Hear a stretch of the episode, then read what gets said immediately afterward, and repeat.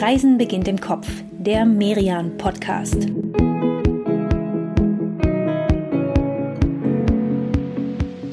Hallo und ganz herzlich willkommen bei Reisen beginnt im Kopf, dem Merian Podcast. Es geht weiter, eine neue Folge für alle, die wie wir richtig Lust haben, sich mal für eine gute halbe Stunde aus dem Alltag zu beamen. Mal ganz neue Menschen und Orte kennenzulernen und alles, was mit Lockdown, Pandemie und Impfstoffen zusammenhängt, mal kurz hinter uns zu lassen bei einer Wochenendreise im Kopf. Mein Name ist Katrin Sander, ich bin die stellvertretende Chefredakteurin des Reise- und Kulturmagazins Merian und freue mich jetzt sehr auf den Teil 2 unserer kleinen, feinen Rhein-Main-Trilogie. Eine Entdeckungstour, auf die ich mich natürlich auch deshalb freue, weil wir wie immer zu zweit unterwegs sind. Inka, was sagst du? Rhein-Main Teil 2, das fühlt sich gut an, oder? Dieses Dreier-Staffelgefühl. Oh ja, Katrin, das fühlt sich richtig gut an, finde ich. Letztes Mal Darmstadt, die Mathildenhöhe, der Kühlkopf, die Opelvillen in Rüsselsheim.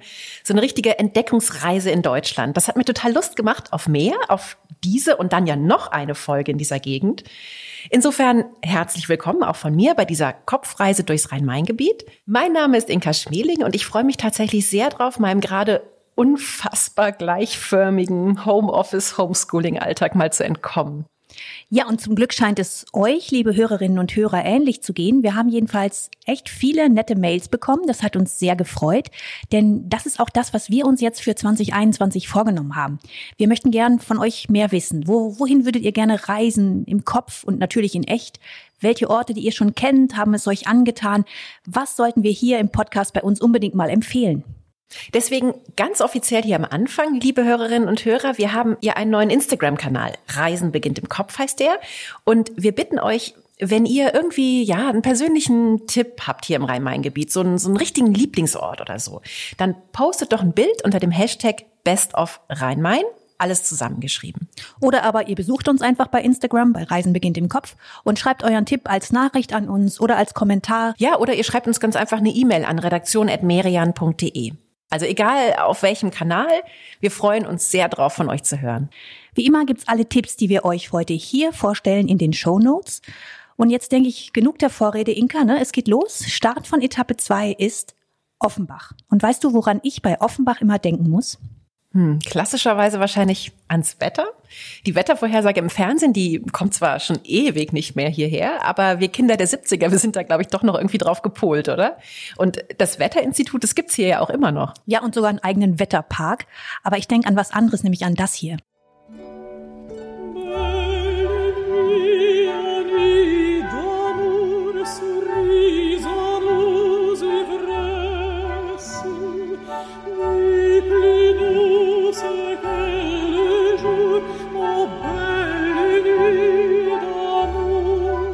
Das hat nämlich Jacques Offenbach komponiert, die Baccarole aus Hoffmanns Erzählung, weltberühmt.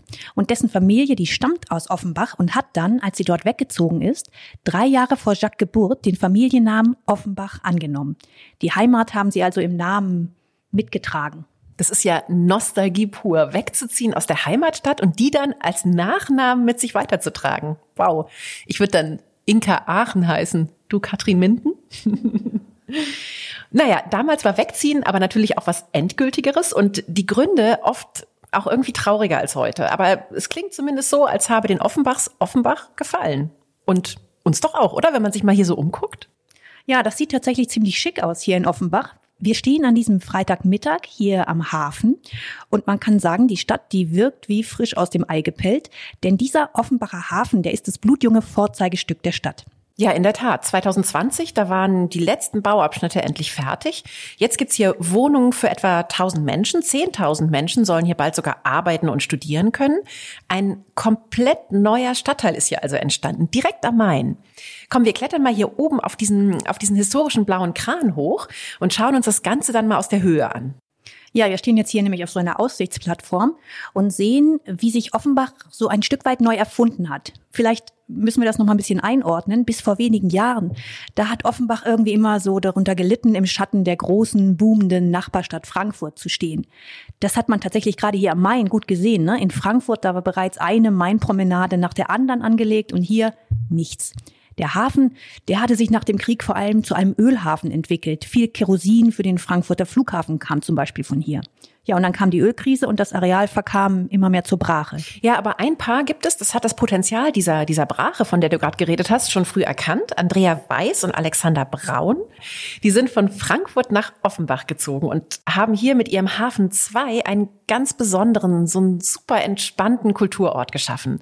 Man sitzt hier auf einer großen Wiese, überall laufen Hühner, Gänse und sogar Schafe rum. Und ab und an gibt's Konzerte oder vielleicht mal einen Open-Air-Kinofilm oder so. Das ist so eine richtige kleine Kulturinsel. Lass uns jetzt aber mal aus diesem neuen Stück Offenbach hier ins Alte schlendern, bis zum Wilhelmsplatz. Das ist das Herz der Stadt. Und der ist wirklich hübsch, ein Lieblingsplatz der Offenbacher, vor allem wenn hier Markt ist. Das ist dienstags, freitags und samstags. Und wir beide denken uns das jetzt natürlich perfekt so hin, dass wir hier noch zwischen den Ständen entlang schlendern können und merken schon dabei, diese Stadt, die ist echt bunt. Ja, Offenbach gehört ja zu den internationalsten Städten in Deutschland. Menschen aus 159 Nationen leben in dieser gerade mal 140.000 Einwohner großen Stadt. Über 60 Prozent haben Migrationshintergrund. Also das ist wie so eine Art, ich weiß nicht, New York im Kleinen oder so. Ja, und gerade in diesem Feld multikulturelle Gesellschaft, da hat sich Offenbach echt einen Namen gemacht. Es hat sogar den Ruf einer wahren Integrationsmaschine. Integrationsmaschine, das klingt irgendwie so, so ein bisschen technisch, finde ich, für was, was ja eigentlich ich weiß nicht, zutiefst menschlich und großartig ist. Ich meine, wir hören so viele schlimme Nachrichten über Antisemitismus und Rassismus in unserem Land.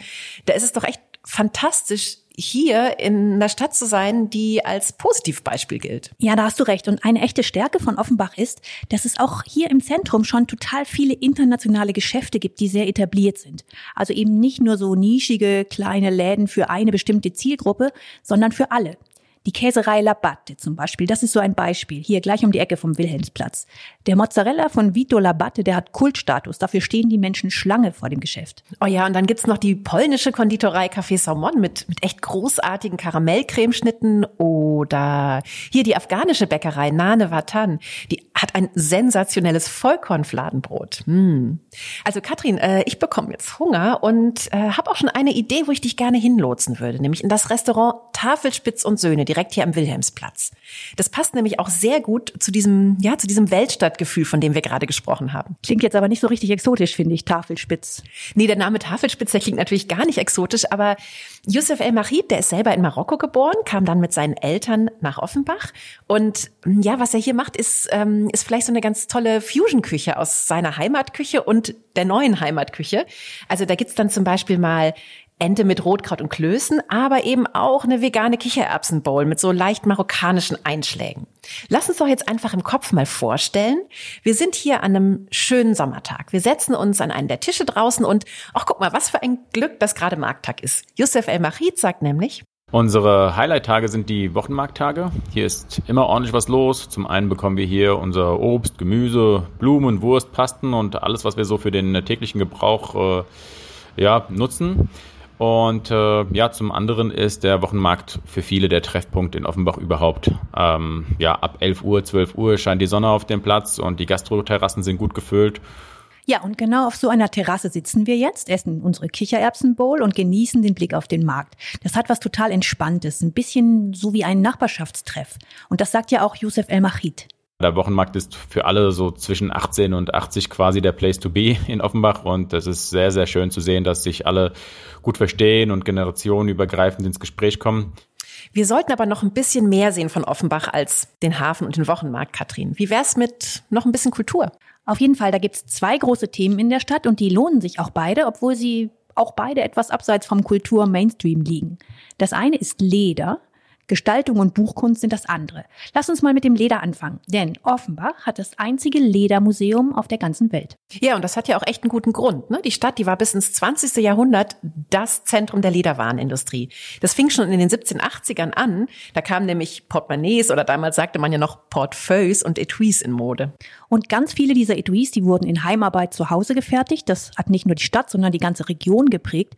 Und noch dazu hatte diese Lederindustrie natürlich auch verschiedene Bereiche, ne? Gerberei, Färberei, Schneiderei. Anfang des 20. Jahrhunderts, da waren 10.000 Menschen in Offenbach in dieser Branche beschäftigt. Das heißt also, wenn irgendwo ein Ledermuseum, dann hier auf jeden Fall. Schauen wir doch mal rein. Das Museum ist von außen ja schon mal beeindruckend. Ein großer dreiflügeliger Bau, gerade mal zehn Minuten zu Fuß vom Wilhelmsplatz entfernt. Und die Sammlung, die ist echt gewaltig. Angewandte Kunst aus Leder und das ja nicht nur aus Deutschland, ne, sondern aus ganz verschiedenen Kulturen. Ich habe ja Ethnologie studiert und das finde ich echt bis heute total spannend zu sehen, was verschiedene Kulturen aus ein und demselben Material alles so machen können. Ja, und da hast du hier einiges zu sehen, ne? Vom altägyptischen Gefäß aus Tierhaut bis zum sibirischen Kleid aus Fischleder. Lass uns aber mal noch ein bisschen weitergehen. Wenn ich an Leder denke, dann bin ich sofort auch immer bei Schuhen. Und ein Teil des Ledermuseums ist das Deutsche Schuhmuseum. Ich bin mir sicher, auch da wird dein Ethnologinnenherz höher schlagen, Inka. Oh ja, da hast du recht. Die Schuhsammlung, die hat's auch echt in sich. Es gibt gerade eine Sonderausstellung, die leider wegen Corona ja nicht so ganz das Publikum bekommt, das sie eigentlich verdient hätte. Sie heißt Step by Step und ist wirklich cool. Da siehst du dann die Adilette neben der jahrhundertealten syrischen Stelzensandale, die man damals im Hammam trug. Ja, oder auch die Stilettos von Louboutin oder Jimmy Choo neben Pumps aus dem 18. Jahrhundert. Da zeigen sich ganz frappierende Ähnlichkeiten und Mörderabsätze. Boah, Wahnsinn. Also ich könnte auf den definitiv nicht balancieren. Ich bin mehr so, so der Sneaker-Typ, glaube ich. Wir beide laufen auf völlig normaler Absatzhöhe zum nächsten Stop und bei dem überkommt mich gerade eine große Nostalgiewelle. Erinnerst du dich noch an dieses Geräusch hier?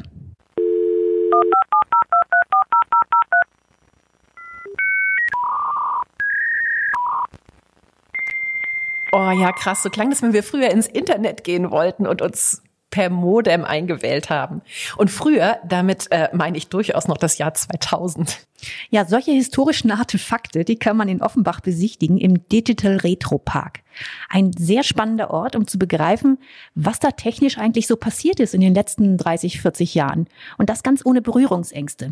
Dahinter steckt nämlich ein Verein, der ganz klar sagt, hey, wir wollen hier keine Exponate hinter Glas und Absperrkordeln. Unsere Besucher, die sollen ausprobieren, begreifen können, ganz buchstäblich, wie Digitalisierung funktioniert. Für so echte Digital Natives, ne, wie unsere Kinder, für die muss das doch aber alles irgendwie unfassbar alt wirken, oder? Vielleicht so wie für uns diese syrische Stelzensandale vorhin. Meinst du, die fänden das interessant hier? Ja, gute Frage. Ich glaube, dass es sogar besser funktioniert als manch anderes Museum, gerade weil bei den Kindern die Tablets, Smartphones, Rechner so allgegenwärtig sind. Ne? Jetzt mit Corona ja noch mal mehr als vor gut einem Jahr. Ich habe zu Hause in einer Schublade noch mein allererstes Handy von Anfang der 90er und mein neunjähriger Sohn, der guckt das an wie, wie ein Relikt aus dem alten Ägypten. Ja, das wird wahrscheinlich auch ein ganz schöner Knochen sein, oder? Hat funktioniert. Im Digital Retro Park, da haben sie ja eine ganz lustige Beobachtung gemacht. Die meisten Kinder, die bekommen eigentlich das Wählen mit so einem Welt Wählscheibentelefon intuitiv noch hin. Aber kaum einer weiß, dass man zum Telefonieren dann auch noch den Hörer abnehmen muss. Ja, und man kriegt hier auch ein Gefühl dafür, was dieses Tempo der Digitalisierung auch bedeutet, nämlich dass wir Gefahr laufen, unsere eigenen Spuren irgendwann gar nicht mehr deuten zu können. Schlicht weil die Abspielgeräte dafür fehlen. Floppy Disks, CD-ROMs, das alles überholt sich ja exponentiell viel schneller als analoge Schriften oder Bücher. Wusstest du, dass selbst die NASA nicht mehr die Rakete nachbauen kann, die die ersten Menschen zum Mond gebracht hat? Das habe ich hier im Digital Retro Park gelernt. Die Pläne sind nämlich auf Magnetbändern auf alten Rechnern und die kann man nicht mehr auslesen. Okay, vielleicht ist das aber auch irgendwie ein bisschen, ja, der Lauf der Dinge, oder? Dass man halt eben nicht mehr heute noch irgendwelche alten Raketen nachbaut, sondern dass man eben neue, bessere konstruiert. Der Digital Retro Park, der ist ja gar nicht so zukunftskritisch eigentlich, ne? sondern eher, ja, so ein gelungener Ort, um sich mit der Entwicklung der IT auseinanderzusetzen. Ja, und um sich bewusst zu machen, dass der Mensch diese Maschinen Schritt für Schritt entwickelt hat, ne? Und dass es dazu zwar technisches Wissen braucht, aber auch Kreativität. Und das bringt uns zum nächsten großen Thema. Ja, sehr schöne Überleitung. Offenbach, die Künstlerstadt, mit ihrer kleinen, feinen Hochschule für Gestaltung, kurz HFG. Die hat in den letzten Jahren, ja schon Jahrzehnten eigentlich, einen immer größeren Stellenwert in der Stadt eingenommen. Und überhaupt hat die Stadt für Kreative eine gewisse Anziehungskraft. Ja, weil sie schlicht billiger ist, ne, als die große Banking City Frankfurt nebenan. Hier in Offenbach, da gibt's noch erschwingliche Ateliers und das gepaart mit diesem offenen gesellschaftlichen Klima, über das wir eben schon gesprochen haben, das macht die Stadt interessant. Aber natürlich liegt es immer auch an Menschen, die sich engagieren. Und ein Mann, der da wirklich viel bewegt hat, ist Heiner Blum. Er ist Professor für experimentelle Raumkonzepte an der HFG und noch dazu der Erfinder des international legendären Clubs Robert Johnson. Professor und Clubchef. Das ist auf jeden Fall eine interessante Kombi, oder? Ja, ist auch ein sehr interessanter Mensch. Er kam aus Frankfurt nach Offenbach und er weiß noch, dass das Verhältnis zwischen Stadt und Hochschule früher ganz anderes war als heute. Also als ich angefangen habe, ich bin jetzt 23 Jahre an der Schule, war das so, äh, dass die Stadt und die Hochschule nichts miteinander zu tun hatten. Und als ich dann ankam, muss ich sagen, habe ich mich sofort irgendwie verliebt äh, in die Stadt und wusste auch, äh, dass ich das irgendwie ändern möchte. Und es war wirklich jetzt ein, ein langer äh, Prozess, wie wir so zusammengefunden haben. Ein Schlüsselmoment, also ich sag mal so zwischen 10 und 15 Jahren ist es her. Da habe ich den Bürgermeister immer auf dem Wochenmarkt getroffen und äh, habe ihm dann vorgeschlagen, dass wir einen äh, Kreativbeirat gründen in der Stadt. Das waren so 15 bis 20 Leute und zwar alle Leute, die an den Schalthebeln sitzen für alle wichtigen Entscheidungen, die man im Prinzip treffen kann in der Stadt. Also, weiß ich nicht, äh, Wirtschaftsförderung, Kulturamt, Wohnungsbaugesellschaft, so. Und in diesem Forum haben wir quasi dann einfach Ideen formuliert. Boah, das klingt echt gut, oder? Also so dieses alle an einen Tisch setzen und einfach, ja, nichts unnötig verkomplizieren.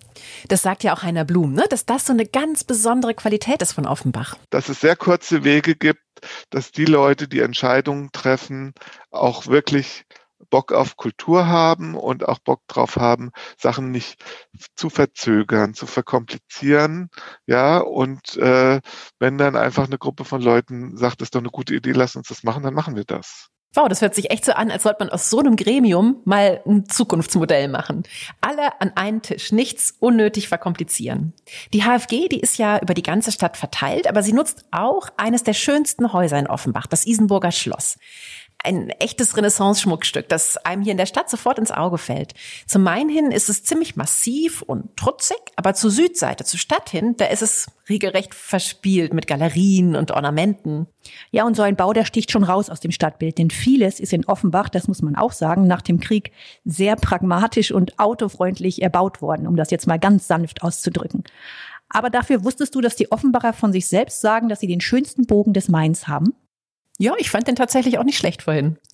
So, Katrin, Zeit fürs Abendessen. Und dafür führe ich uns beide mal ins Westend und dort in den Filmclub. Auch so eine dieser Offenbacher Kulturorte, die, die was extrem Sympathisches haben. Die Chefin hier, die heißt Nicole Wert und normalerweise zeigt sie in ihrem Kino Arthouse-Filme. Sie hat auch einen Krimi geschrieben, der in Offenbach spielt und in Portugal.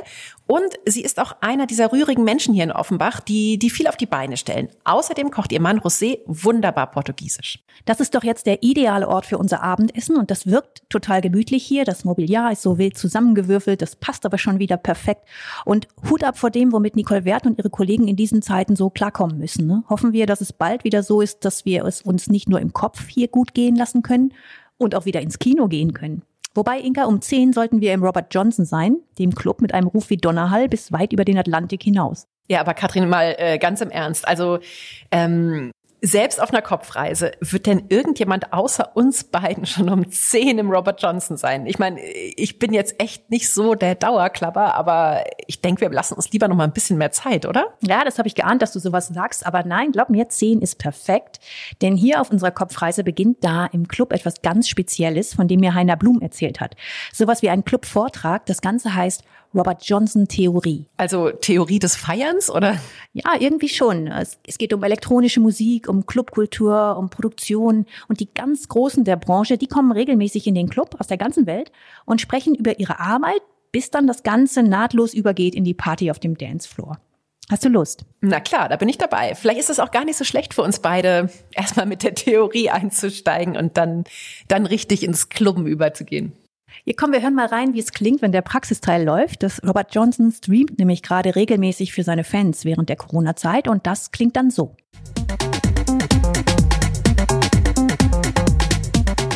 Das klingt, als könnte das eine lange Nacht noch werden für uns beide. Ich hole uns im Kopf jetzt mal einen Drink an der Bar. Ja, irgendwie cool, dass gerade das kleine Offenbach so, so einen Club hat, ne, der höchstens noch vom Berliner Berghain vielleicht in den Schatten gestellt wird. Heiner Blum hat auch erzählt, dass sich die Leute in Frankfurt früher schon über Offenbach eher lustig gemacht haben und da nicht hin wollten. Heute dagegen, da ist Offenbach cool, auch dank des Robert Johnson. Der Club hat auch nur deswegen funktioniert, weil er genau an der Stadtgrenze ist zwischen Frankfurt und Offenbach und die Leute das zuerst gar nicht gemerkt haben, dass das Offenbach ist, weil sie quasi noch bis zur letzten S-Bahn-Haltestelle, die zum Frankfurter Stadtgebiet gehört, fuhren und dann in den Club gegangen sind. Und durch auch mit durch das Robert Johnson ist Offenbach dann halt irgendwann äh, äh, cool geworden. Das war auch so ein bisschen eigennütziges Interesse. Ich wollte natürlich einfach auch in der eigenen Stadt einen Club haben, wo ich hingehen kann. Auch das wieder hm, sehr pragmatisch ne? und entschlossen hier in Offenbach. Darauf stoßen wir an. Cheers, Katrin. Cheers, Inka, auf die Zeit, in der wir wieder feiern können.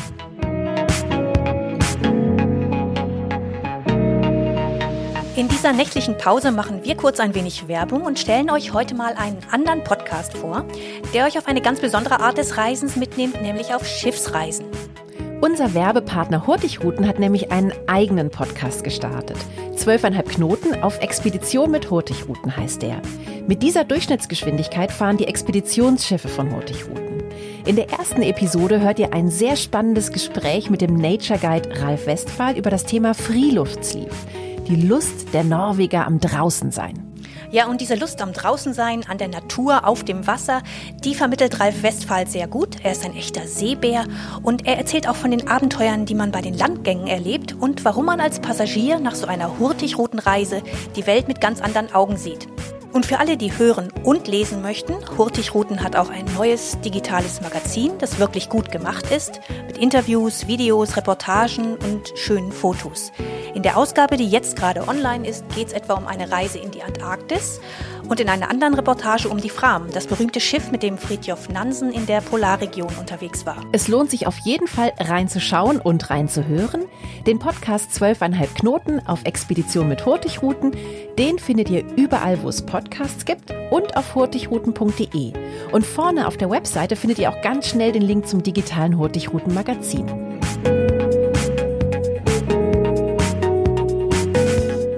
Inka, wie geht's dir nach der Clubnacht im Robert Johnson? Können wir bei einer Kopfreise überhaupt verkatert sein? Zum Glück ja nicht, oder? Nee, zum Glück nicht. Und das Tolle an so einer Reise im Kopf ist ja außerdem, dass alle Wege problemlos möglich sind. So auch die zwei Kilometer im Morgengrauen zurück in unser Hotel. Das liegt mitten im Zentrum und zugleich auch mitten im Grünen. Genau, das Sheraton Hotel am Büsing Park, das ist jetzt kein kleines familiengeführtes Haus, sondern ein sehr stattliches mit über 200 Zimmern aber wunderschön, ne? Diese Fensterfront hier und die Terrasse mit Blick ins Grüne, echt großartig. Wir frühstücken jetzt hier und dann, liebe Inka, verlassen wir ja heute Offenbach. Okay, aber einen Ort, den müssen wir uns vorher hier noch angucken. Uns ist das so ein bisschen so, als wären wir in Paris gewesen und hätten den Eiffelturm nicht gesehen oder so. Und zwar das Büsing-Palais. Wir sind ja quasi schon da. Es liegt gleich nebenan. Ein wunderschönes Stadtschloss, übrigens von erfolgreichen Schnupftabakfabrikanten gebaut. Später hat es dann die Stadt gekauft und bis in den Zweiten Weltkrieg war es das Offenbacher Rathaus. Wir können auch noch mal reingehen in das Schloss. Der Südflügel, der ist nämlich heute ein Museum. Das Klingspor-Museum für Schriftkunst und Typografie. Karl Klingspor, der ähm, hatte in Offenbach eine Schriftgießerei und es geht in dem Museum auch um ihn und um seine Arbeit, aber gezeigt wird noch viel, viel mehr.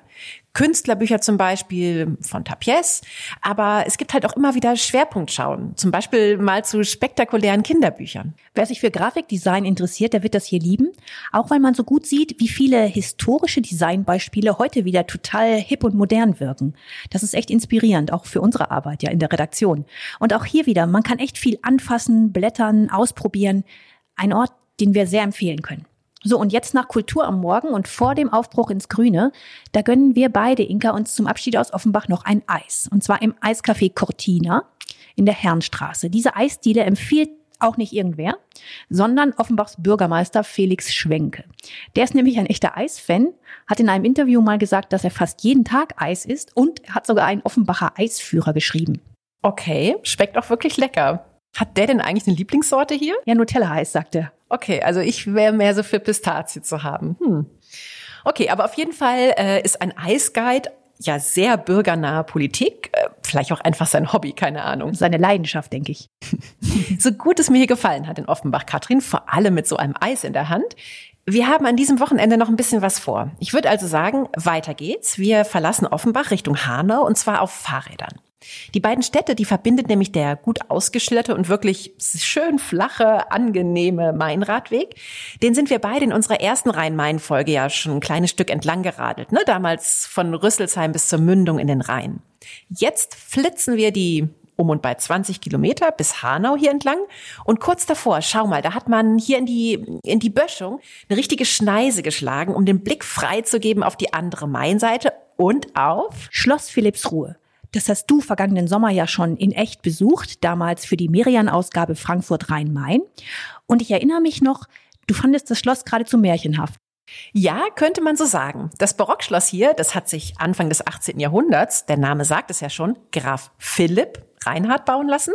Es war also noch recht frisch fertig, als dann im selben Jahrhundert, in den 1780ern, die beiden Brüder Grimm hier in Hanau geboren wurden. Jakob und Wilhelm Grimm. Auf die beiden ist man hier in Hanau in ihrer Geburtsstadt sehr, sehr stolz.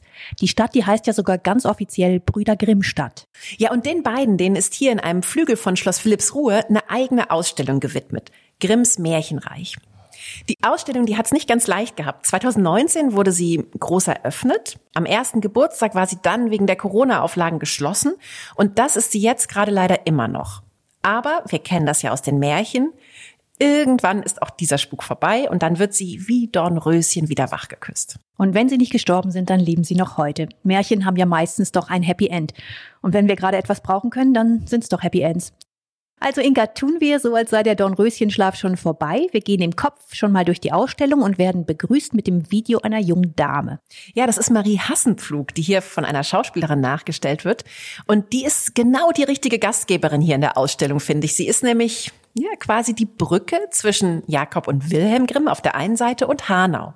Stimmt, die Brüder hatten hier in Hanau ja nur die ersten Jahre ihrer Kindheit verbracht, aber später in Kassel, da sind sie dann wieder auf Marie Hassenpflug gestoßen, die sie schon kannten und die auch aus Hanau kommt. Und sie ist es dann, die ihnen für ihre Märchensammlung etwa 20 Erzählungen beisteuert. Darunter so berühmte Märchen wie Schneewittchen, Dornröschen und Rumpelstilzchen.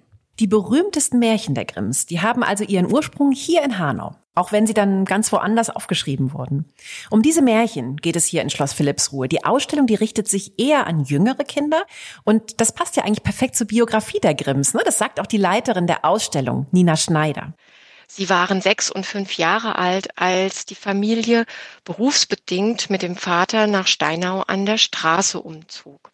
Sie haben Hanau mit den Augen der Kinder entdeckt, sind hier zur Schule gegangen, haben lesen und schreiben gelernt. In Grimms Märchenreich, da können Kinder sich verkleiden, auf Rapunzels Turm hochbouldern, sich ihr eigenes Märchen ausdenken.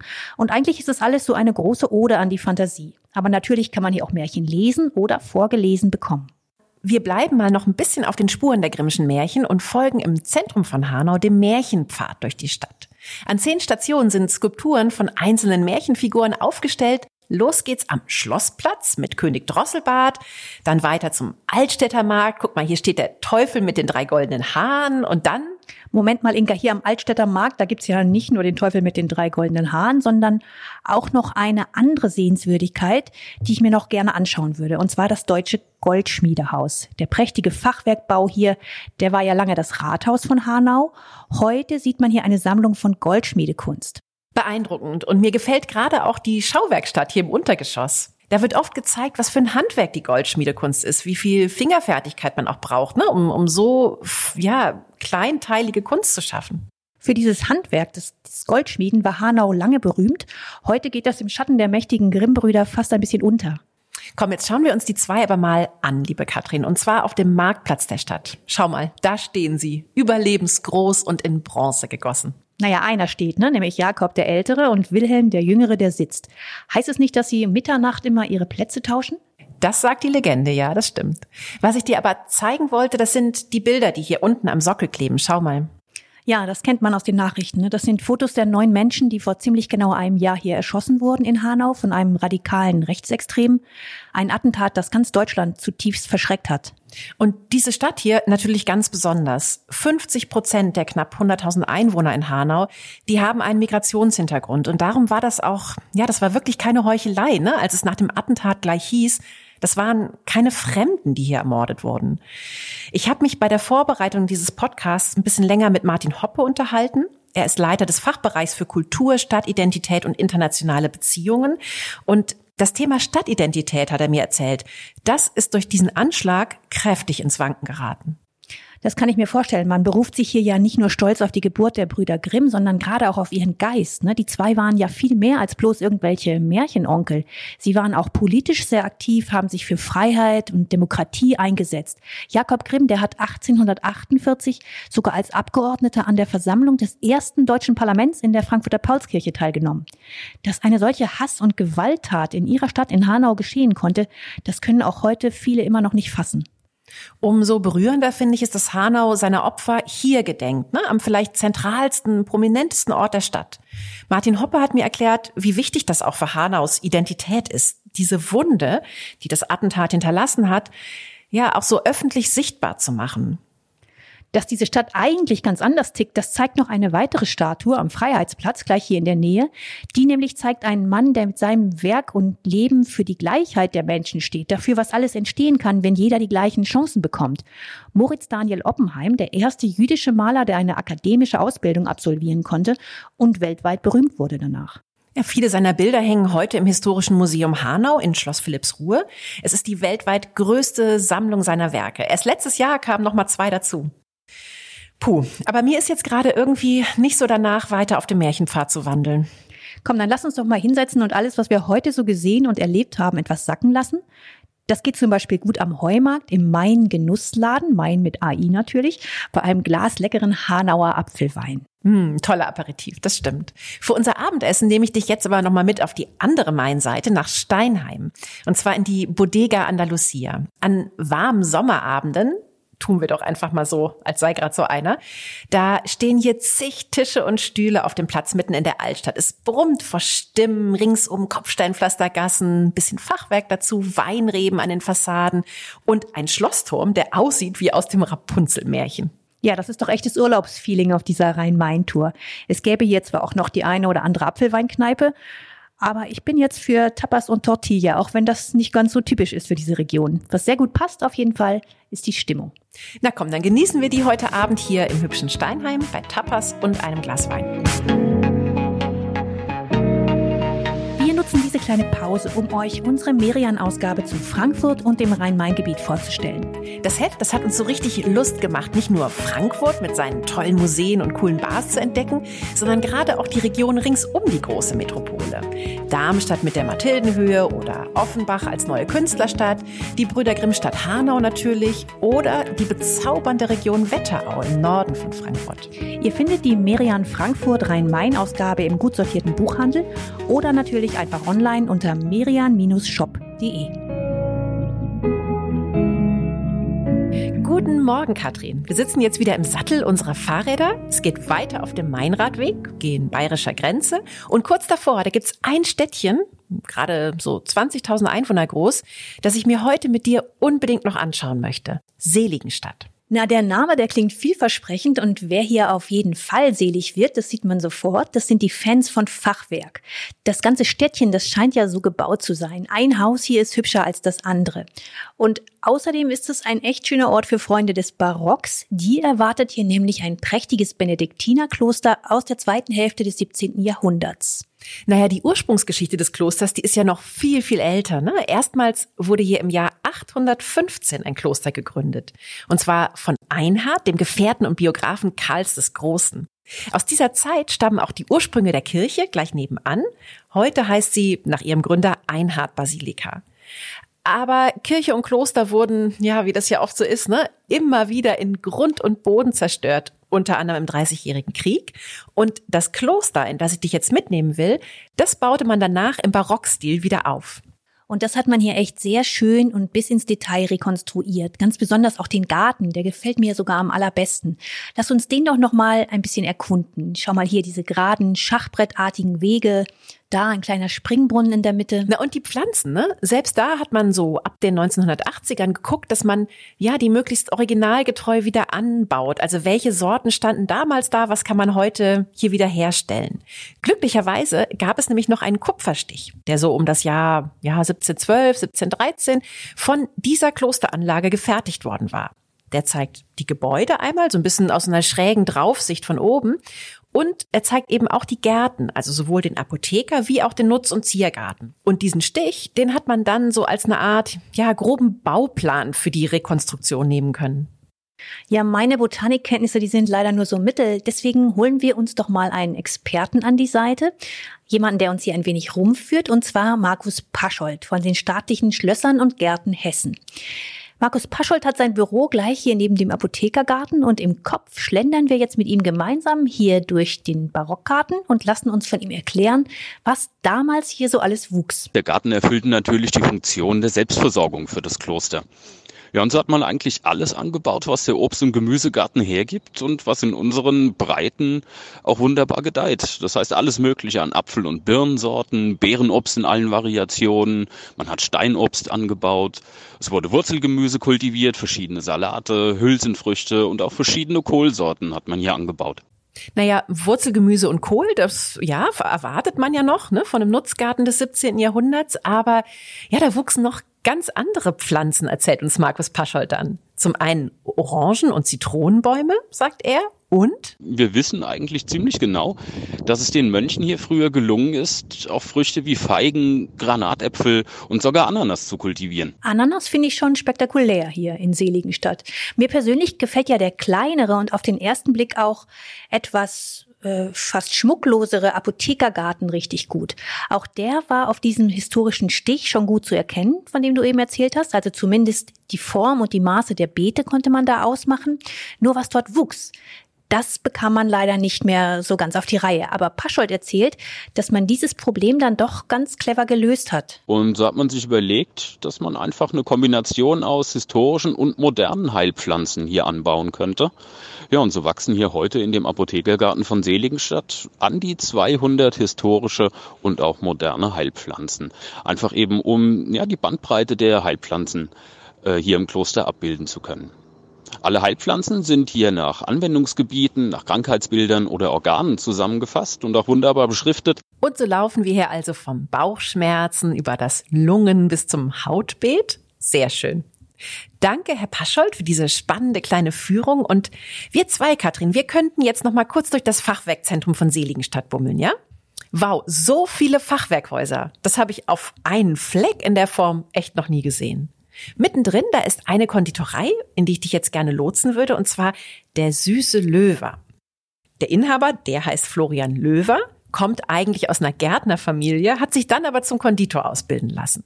Und was er hier in der kleinen Maingasse verkauft, das ja geht eher so in Richtung französische Tarts als schwere deutsche Sahnetorte. Ich bin ja eigentlich immer für was Süßes zu haben, aber diesmal habe ich doch noch einen Alternativvorschlag, Inka. Denn hier mitten in Seligenstadt, da ist auch die Brauerei Glabsbräu zu Hause und das seit fast 300 Jahren, eine der letzten familiengeführten Brauereien in Hessen. Ganz viel Tradition also einerseits, aber gleichzeitig auch ziemlich viel Innovation, denn hier gibt's hessische Brauspezialitäten, aber auch sehr gute hippe Craft-Biere. Und ich schlage vor, mit je einem davon, da könnten wir beiden uns jetzt doch gemeinsam hier unten an diesem Sonntagmittag nochmal an den Main setzen. Auch eine gute Idee. Und dem Main, dem gilt es ja nun eh, leb wohl zu sagen. Eine weitere Episode werden wir beide noch hier im Rhein-Main-Gebiet verbringen, aber in der geht es dann nicht am Fluss entlang, sondern nördlich von Frankfurt in eine wunderschöne Auenlandschaft, die Wetterau. Ja, das wird eine spannende Reise zu Kelten und Römern in kleine malerische Städte und natürlich auch ins Grüne. Wir hatten es anfangs ja schon gesagt, liebe Hörerinnen und Hörer. Unter dem Hashtag Best of Rhein-Main sammeln wir auf Instagram eure Lieblingsorte hier im Rhein-Main-Gebiet. Teilt also eure Geheimtipps mit uns und natürlich vor allem untereinander. Lasst uns wie die Eichhörnchen einen kleinen Vorrat an Tipps sammeln und tauschen. Und wenn es dann wieder möglich ist, dann freuen wir uns drauf, nicht mehr nur im Kopf, sondern ganz in echt zu reisen. Oh ja, darauf freuen wir uns alle wirklich sehr. Aber bis dahin, bleibt gesund, bleibt leider noch zu Hause, aber reist gerne weiter im Kopf mit uns. In 14 Tagen nehmen wir euch mit in die Wetterau und hoffen sehr, dass ihr dabei seid. Wenn es euch gefallen hat, empfehlt uns gerne weiter. Passt auf euch auf und alles Gute.